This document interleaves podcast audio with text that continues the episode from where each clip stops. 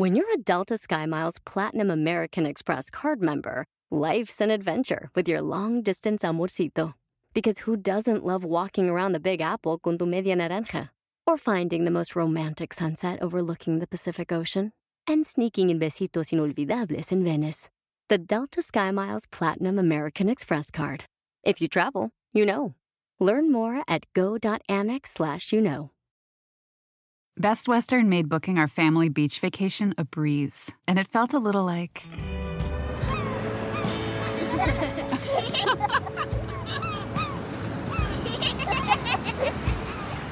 Time to go.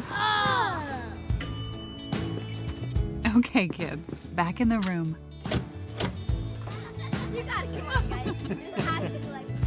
Good night.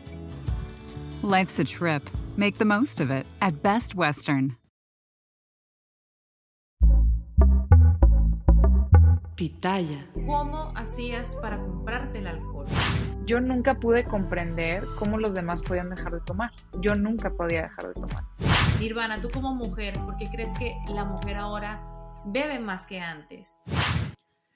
Amigos, bienvenidos una vez más a mi podcast Ana Patricia Sin Filtro. Gracias por acompañarme en este nuevo episodio donde precisamente Sin Filtro tocamos muchísimos temas de mucha importancia para nuestra comunidad hombres, mujeres, todas las edades. Y el tema de hoy es un tema que para algunas personas sigue siendo tabú, sigue siendo un tema del cual eh, poco quieren hablar por pena, por vergüenza o porque no se sienten listos. ¿Cuál es el tema? El alcoholismo. Y a pesar de que hemos visto lo que es el alcoholismo en muchas personas, eh, figuras públicas, artistas, cantantes, como puede ser eh, algunos nombres que les puedo compartir por acá, gente famosa eh, como Oscar de la Hoya, Demi Lovato, Larry Hernández, eh, Rafael Amaya, José José. Bueno, el alcoholismo no discrimina en, en, en cualquier edad, sexo, hombre o mujer, y bueno, va más allá, es un problema realmente grave.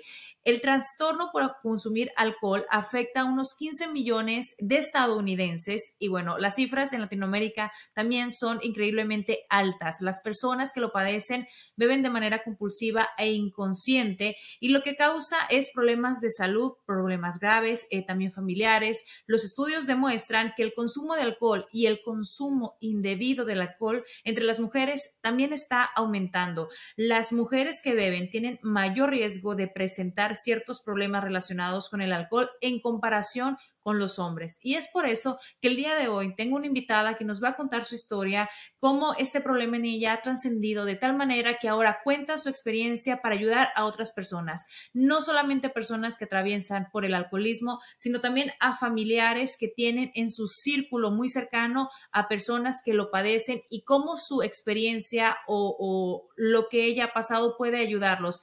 Nirvana, muchísimas gracias por acompañarme en este episodio. Nirvana Hank es eh, una chica muy joven, de 23 años, mexicana, y lleva tiempo luchando con lo que es este problema.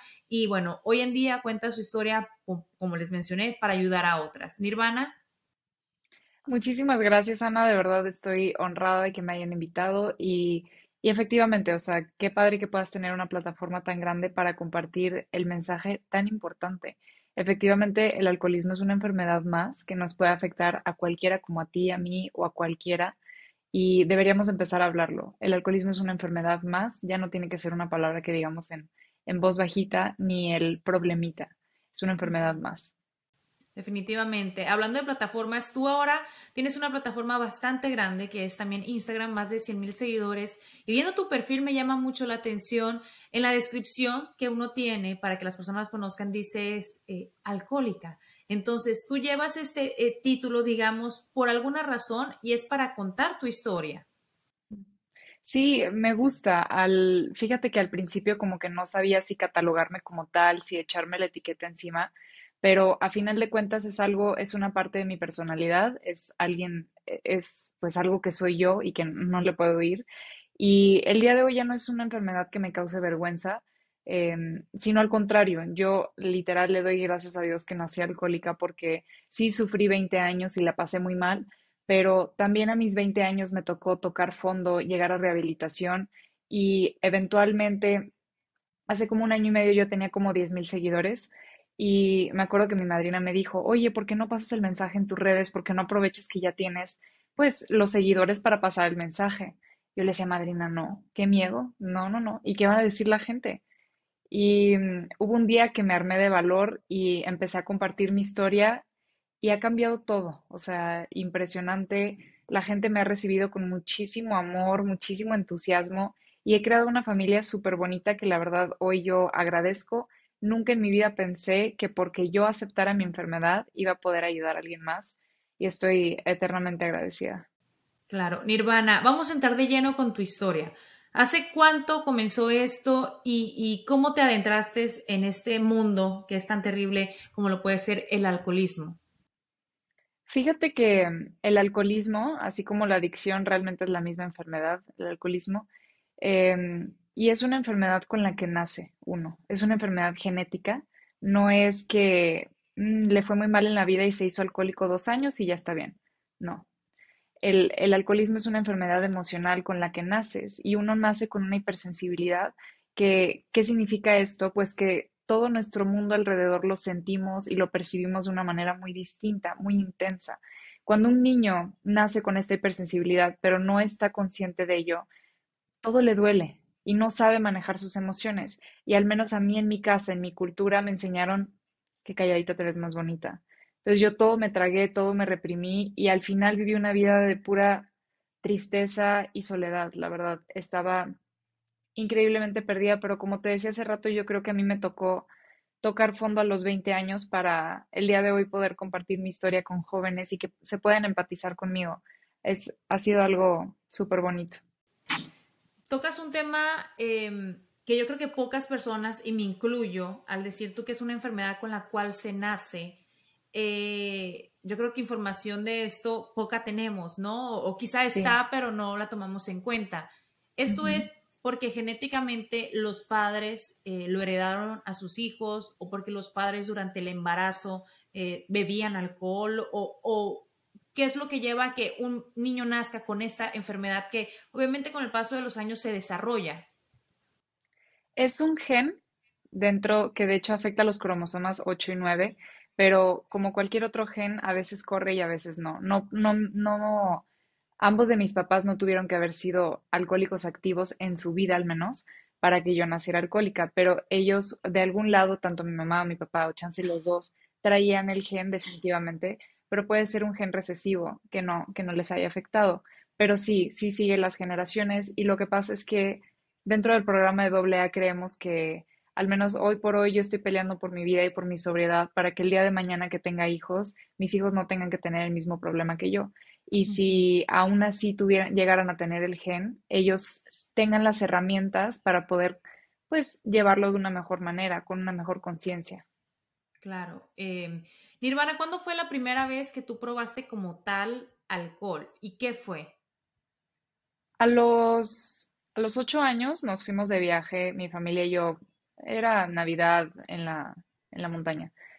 Y en mi casa yo siempre fui la más chiquita. Eh, yo me crié con 18 hermanos y siempre fui la, la chiquitita. La 18 chiquita, hermanos. Sí, y ahora somos más, ¿eh? 22.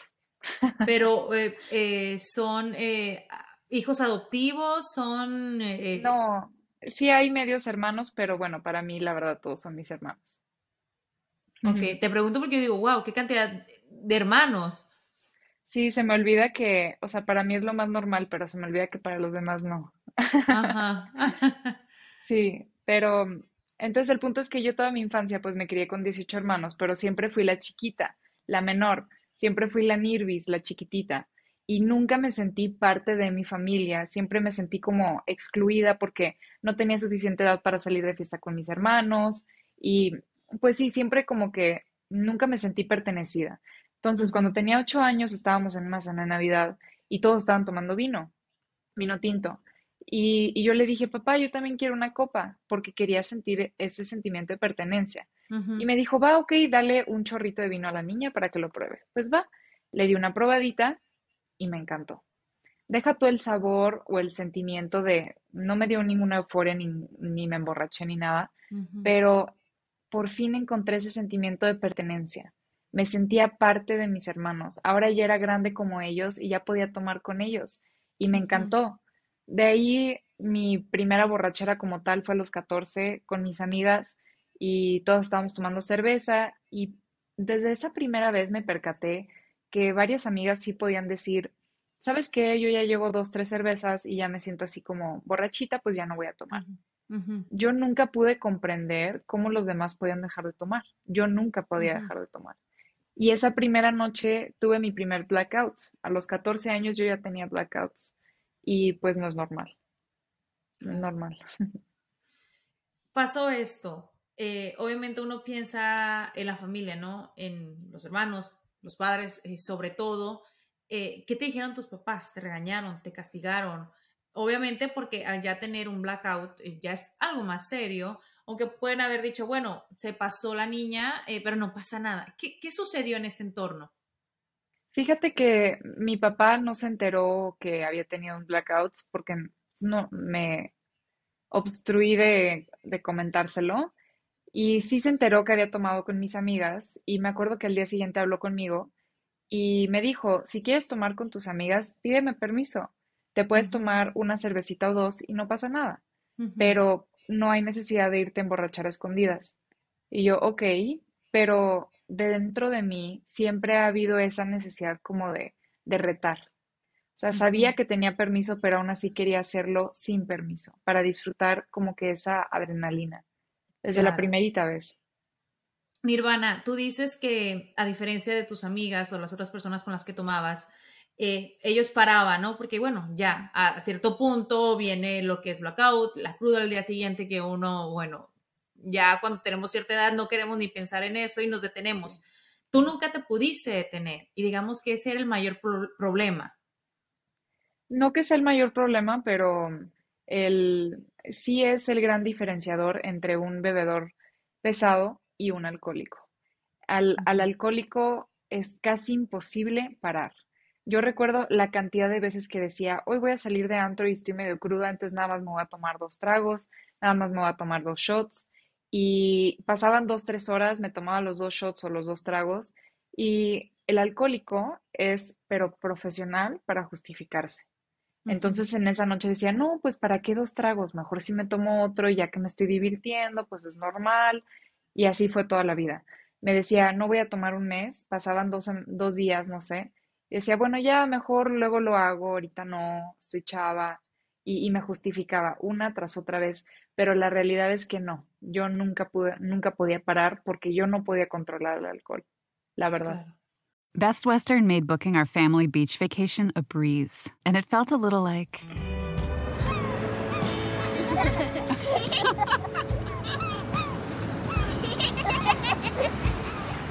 Time to go. Okay, kids, back in the room.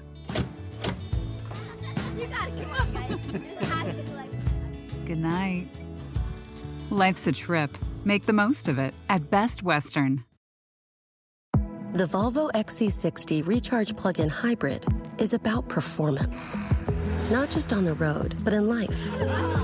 With not only trunk space, but room to make memories. It's electric with a backup plan where the only speed that matters is how fast you can slow down. The Volvo XC60 Recharge Plug-in Hybrid. Performance where it matters the most. Visit volvocars.com/us to learn more. El alcoholismo femenino ha variado en los últimos 20 años, sobre todo por el aumento de mujeres alcohólicas en relación a los hombres y la disminución de la edad de inicio al consumo. Como ahorita escucharon la primera vez que Nirvana eh, bebió alcohol fue a los 8 años y a los 14 tuvo su primer blackout. Nirvana, tú como mujer, ¿por qué crees que la mujer ahora bebe más que antes? Creo que primero que nada hay más mujeres que hombres en el mundo hoy en día, pero también la mujer es muy solitaria. Al menos en nuestra cultura, calladita te ves más bonita. Em, siempre nos han enseñado a reprimir, a que cuando sales y estás con otras personas, tú tienes que ser amable, tienes que ser educada, tienes que ser elegante, tienes que ser la eh, hostess, así la que, la que invita, preocuparte por tus, por tus invitados y así. Al menos en mi caso, era muy rara vez que yo me pusiera, O sea, nunca me caí borracha, nunca, nunca me vieron hacer algo, pues, indebido, mis amigos, ¿no?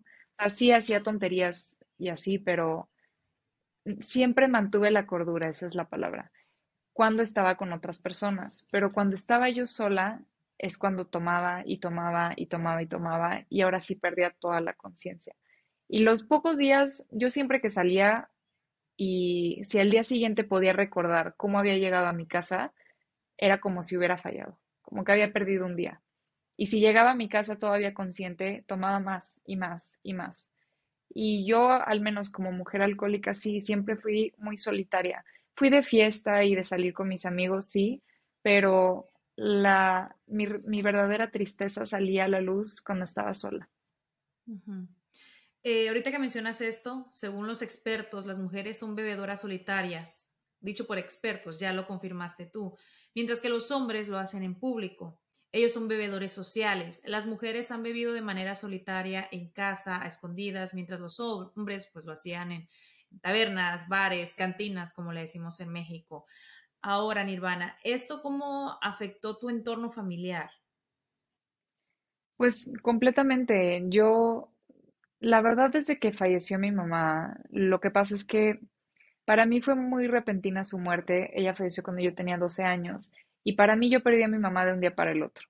Luego, obviamente, años después me enteré que, que no, que mi mamá llevaba dos años batallando con mieloma múltiple, un tipo de cáncer, pero desde que ella escuchó su diagnóstico, le pidió a mi papá que no le dijera a nadie, por querer proteger a sus papás, que ya estaban mayores, y por, que- por querer proteger a nosotros, sus hijos, que pues yo tenía 10 años cuando le diagnosticaron.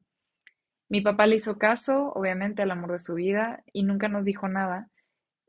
Y mis hermanos tampoco tenían el lugar de decirme, aunque ya ellos hubieran entendido, pues obviamente cuando perdió el cabello, cuando ya estaba haciendo trasplantes de médula y eso.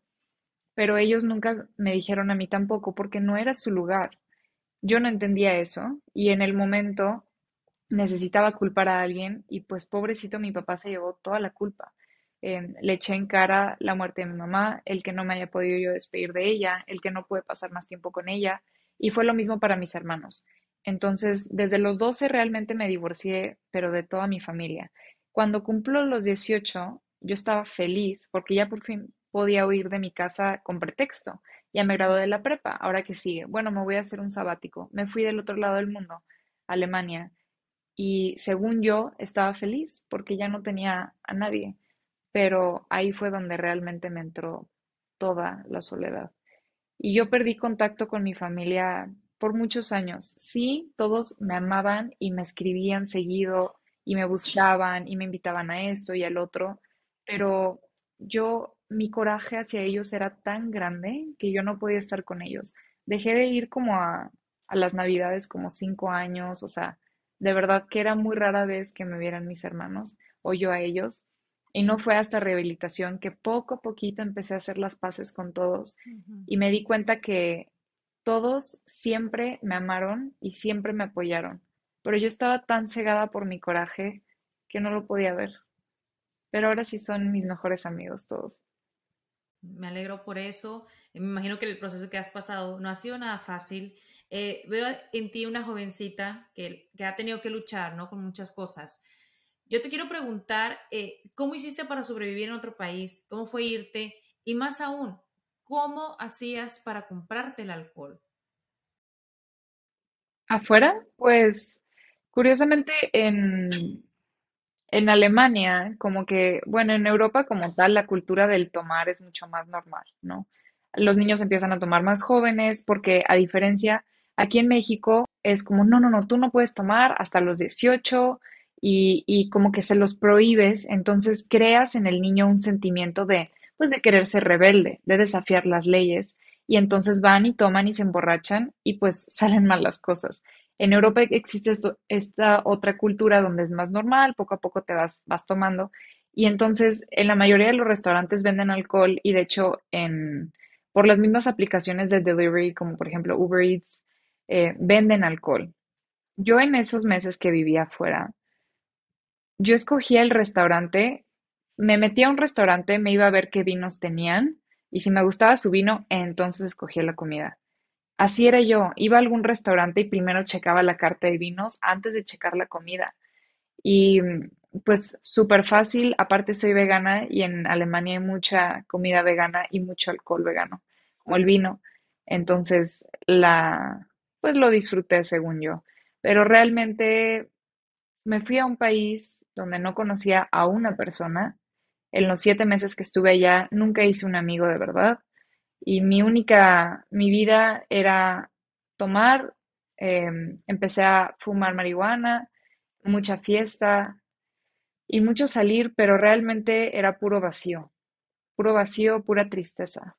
Pero, ¿trabajabas tú? Eh, tu, tu, papá eh, te daba dinero? O sea, e, esa es mi pregunta, porque muchas personas que son alcohólicas hacen, se endeudan, venden lo que no tienen para tener dinero precisamente para comprar alcohol. Ahora, tú no solamente eh, tenías este problema, sino que te fuiste también a un país muy lejano que me imagino que el poder sobrevivir tienes que trabajar o de alguna manera sacar dinero.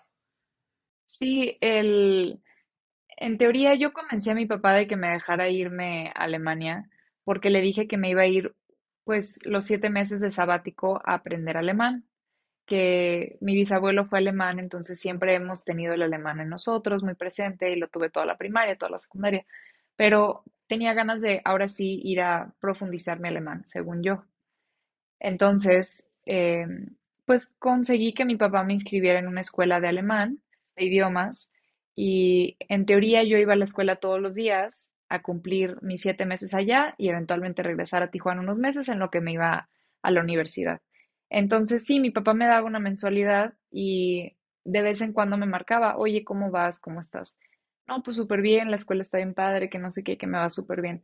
Pero la realidad de las cosas es que en esos siete meses que yo vivía allá, yo creo que fui a la escuela cinco, seis veces. No podía con la disciplina. Pero como estaba fuera, mi papá no tenía cómo rectificarlo más que creyendo mi palabra. Y pues los tenía todos engañados hasta a mí misma. Yo no podía ser honesta. Nirvana, engañados. Eh, obviamente tú también al aceptar no reconocer este problema, me imagino que también tu entorno, eh, digamos que no te ayudaba, porque, porque, o sea, te lo pregunto de tal manera, tú dices que en Alemania no, tenías amigos, pero ¿qué pasaba cuando vivías en México? Tus amigas no te, no te paraban o no te decían, eh, ya no tomes, mira lo que te, lo que te pasa cuando tomas, eh, o puedes correr algún peligro. Dices que vives en Tijuana. Tijuana es una ciudad es sumamente peligrosa. ¿En algún momento tú te viste eh, en una situación de peligro por, por el alcohol? Sí, pero yo me ponía en peligro, porque yo no tenía ni, un, ni el más mínimo cariño hacia mí misma a mí mi vida no me importaba ni poquito. Y al revés, fueron varias veces que, por ejemplo, borracha, muy irresponsablemente, pero borracha, tomaba el carro, me iba a manejar a la carretera y cerraba los ojos y ya, o sea, esperaba porque se terminara todo y ya no tuviera que sentir más, porque todo me dolía. Y sí, siempre tuve muchos amigos que estuvieron ahí para mí. Hasta cuando viví en Alemania, habían amigos que me marcaban y me decían, Nir, ¿cómo estás? Hace mucho que no hablamos, te extraño. Y, y, para mí era un insulto. Yo les decía, pues yo estoy bien, siempre voy a estar bien. Me decían, no, de verdad, ¿cómo estás? Y yo ya, ahí ya me insultaba. Cuando regreso a México y me topo ahora sí con mis, con mis amistades todos los días, sí hubieron muchas veces que mis amigos me decían, más, más que nada al final, al principio como que era una etapa, una fase pues estaba chavita, viviendo sola en la Ciudad de México, en la universidad, con mis amigas, pues todos estábamos en el mismo rollo, en el mismo canal. Y al principio pues nadie me decía nada. No fue hasta el final que poco a poco uno, cada uno de mis amigos me marcaba y me decía, oye Neil, creo que ahora sí ya estás tomando mucho, no te quieres ir a rehab un ratito o algo así. Y a mí me, cuando me decían eso, inmediatamente era, ¿quién te crees para decirme eso? tú no eres mi amigo. Y los cortaba, así de fácil, porque yo no estaba lista para escuchar la verdad y cuando trataban de decírmela, ya se iban de mi vida. Best Western made booking our family beach vacation a breeze, and it felt a little like.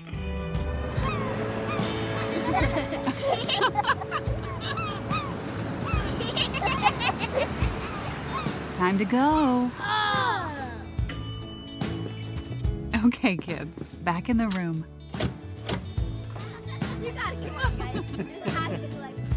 Good night. Life's a trip. Make the most of it at Best Western. The Volvo XC60 Recharge Plug in Hybrid is about performance.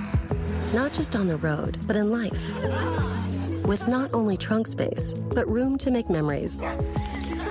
It's electric with a backup plan where the only speed that matters is how fast you can slow down. The Volvo XC60 Recharge Plug in Hybrid. Performance where it matters the most. Visit volvocars.com/us to learn more. Nirvana, cuando mencionas lo del carro, ¿no? Tomar un carro alcoholizada, cerrar los ojos, es porque realmente quieres terminar con un dolor grande. El que hoy en día estés viva, estés aquí, es porque realmente Dios tiene un mensaje para muchas personas a través de ti, porque muchas cosas te pudieron haber pasado en alguna de esas ocasiones. ¿Cuándo tocaste fondo? ¿Cuándo decidiste rehabilitarte y hoy por día eh, ser una portavoz de esta enfermedad? Yo creo que todo es perfecto, así todo. Una vez en, en la literatura de doble A leí que no cae una hoja de un árbol si Dios no quiere que así sea. Y me encanta. Y sí, muchas veces atenté en contra de mi vida, muchos años quise terminar con ella y hoy me gusta creer que tanto Dios como mi mamá me cuidaron y al final siempre agarraban el carro por mí. Y sí, yo creo que definitivamente algo tengo que hacer aquí y pues por eso estoy aquí. ¿En qué momento dijiste hasta aquí? Me voy a rehabilitar, voy a tomar cartas en, en el asunto. Sí, fíjate que tenemos como que la concepción de que tomar, tocar fondo es como el punto más bajo de tu vida y ahí es cuando cambian las cosas. Yo creo que no. Yo creo que irrelevante de si es el más alto o el más bajo o lo que sea, yo creo que tocar fondo significa poder darte cuenta de tu realidad y por primera vez decidir, ya no quiero vivir así. Para mí eso fue el 25 de mayo del 2020 que amanecí y escuché un video que había grabado la noche anterior, yo borracha. Al principio ni siquiera me reconocí la voz, porque la voz era tan grave, tan profunda, así casi de hombre, y, e increíblemente intoxicada porque las palabras no las podía ni pronunciar bien. Esa fue la primera vez en mi vida que me confronté con mi realidad. Llevaba una vida escuchando, Nir, tienes un problema con el alcohol, Nir, chance te debes de internar, Em, llevaba una vida escuchando que Chansey tenía un problema y siempre lo había negado o había huido de ello, pero ese fue el primer, el, pues el primer momento en mi vida donde ya no había cómo negarlo. Y definitivamente esa mañana todo cambió. Me levanté, me vi en el espejo, recuerdo, vi que me había vomitado encima, que en esos días era normal. Y sentí tanta vergüenza que también en ese momento tuve un, un momentito de lucidez que dije, pues ¿dónde quedó esa niña que quería ser veterinaria? ¿Dónde quedó esa niña que quería cambiar el mundo, que quería ayudar a su país? ¿Dónde quedó? Sentí tanta vergüenza que no tenía ni idea de qué iba a pasar, ni cómo iban a cambiar las cosas, ni si podían cambiar las cosas, pero en ese momento dije, ya no quiero vivir así. Y llamé y pedí la ayuda y todo cambió. Y hoy por día em, llevas este mensaje a través de tus plataformas, veo que te invitan a conferencias y que dan mensajes no solamente a aquellos que sufren eh, lo que es el alcoholismo, sino también a, personas ¿no? que conviven con, con, algún familiar, algún padre, algún hermano. Em, ¿Qué es lo más importante o el mensaje que tú le quieres dar a aquellos que están escuchando el día de hoy acerca de este tema? Creo que venimos de una cultura súper increíblemente anticuada de represión. Nos, al menos a mí me hicieron sentir que sentir estaba mal. Y hoy en día quisiera que entiendan que es el completo opuesto. Sentir envidia, tristeza, coraje, resentimiento, odio es normal y es humano. Y no debemos de reprimirlo más. Al revés, deberíamos empezar a hablar todos esos sentimientos y empezar a entender por qué es que estás sintiendo eso. Yo digo mucho en mis conferencias en, las escuelas que ah, siempre ves al chavito que se está peleando con la profesora, ¿no? Que le pide algo y que le saque el dedo, que le grita groserías o que pare y se sale del salón. Ese sentimiento de coraje, por ejemplo, ¿en dónde nació? No estás enojado con la profesora. Chance estás enojado con tu papá y que no le pudiste responder, entonces ahora le respondes a la profesora. Empezar a entender nuestras emociones, nuestros sentimientos, realmente de dónde nacen y por qué, ahí es cuando viene el cambio. Ahí es cuando empezamos a trabajarlo todo y trascender. Hoy entiendo que todos nos merecemos una vida feliz, plena y llena de amor. Todos merecemos amar y ser amados y todos merecemos vivir bien. Pero la vida fácil, la, vida buena nadie te la va a regalar. Nirvana, si hoy por hoy nos escucha una persona que a lo mejor toma mi soledad, toma socialmente, que a veces puede ser una bebida, luego fueron dos, luego fueron tres, un poquito aquí, un poquito allá, o de plano ya están dentro de esta enfermedad, pero les cuesta admitirlo. ¿Qué le dirías tú a esa persona en base a tu experiencia para que pueda tomar eh, las riendas de su vida y poner un alto a esta enfermedad que, que puede evolucionar y que puede ser más grave? Muy dentro de mí, yo siempre supe que tenía un problema, ¿ok?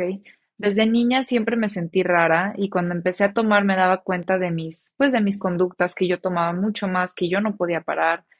Y lo justificaba siempre, pues ellas porque no aguantan o lo que sea.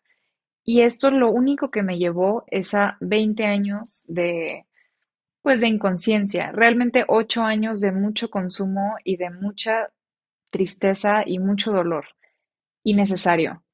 Es completamente normal y si tú crees, así como yo creía, que chance tienes un problema, no necesariamente que seas adicto o que seas alcohólico, pero si tú crees que chance tienes un problema, yo te dijera que te des la oportunidad de ir a terapia, de ir a una junta de AA. No vas a perder nada. Al menos en una junta de AA, que es una terapia completamente gratuita, no pierdes nada con ir a una junta y empezar a escuchar.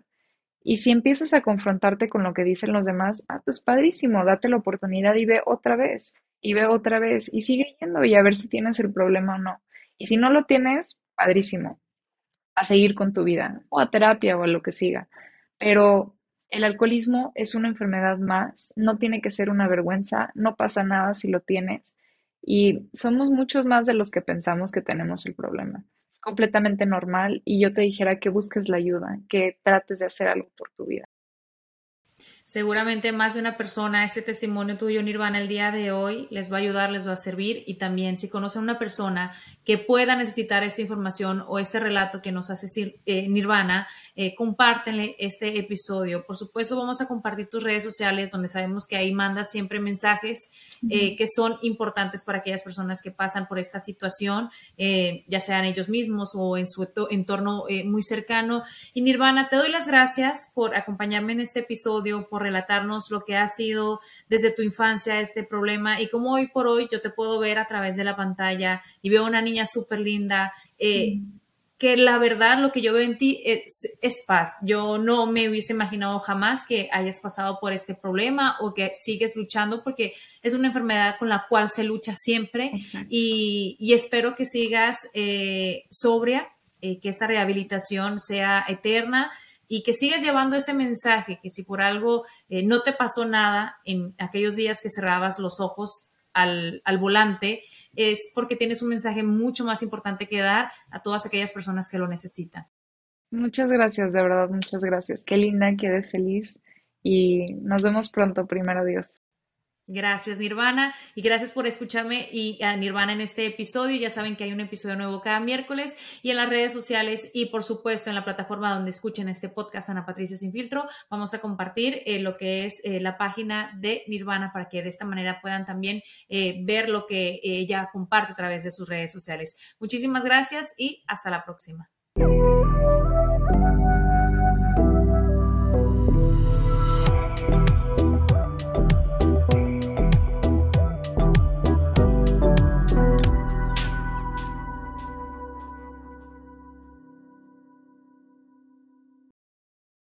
Best Western made booking our family beach vacation a breeze, and it felt a little like.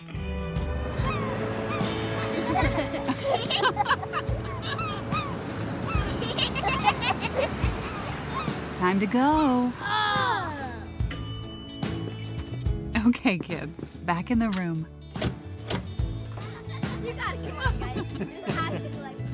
Good night. Life's a trip. Make the most of it at Best Western. Así suena tu tía cuando le dices que te vas a casar. Y que va a ser la madrina. Y la encargada de comprar el pastel de la boda. Y cuando le dicen que si compra el pastel de 15 pisos, le regalan los muñequitos. Y cuando se da cuenta de que pagar más por algo que no necesita, no es un buen deal. Pero no te preocupes porque no todos los deals son malos. En ATT, ella no necesita el plan más caro para obtener sus mejores ofertas en smartphones, hasta en el nuevo Samsung Galaxy S24 Plus, ahora con Galaxy AI. Descubre cómo obtener el nuevo Samsung Galaxy S24 Plus con AI por cuenta nuestra con intercambio elegible. Conectar lo cambia todo. ATT.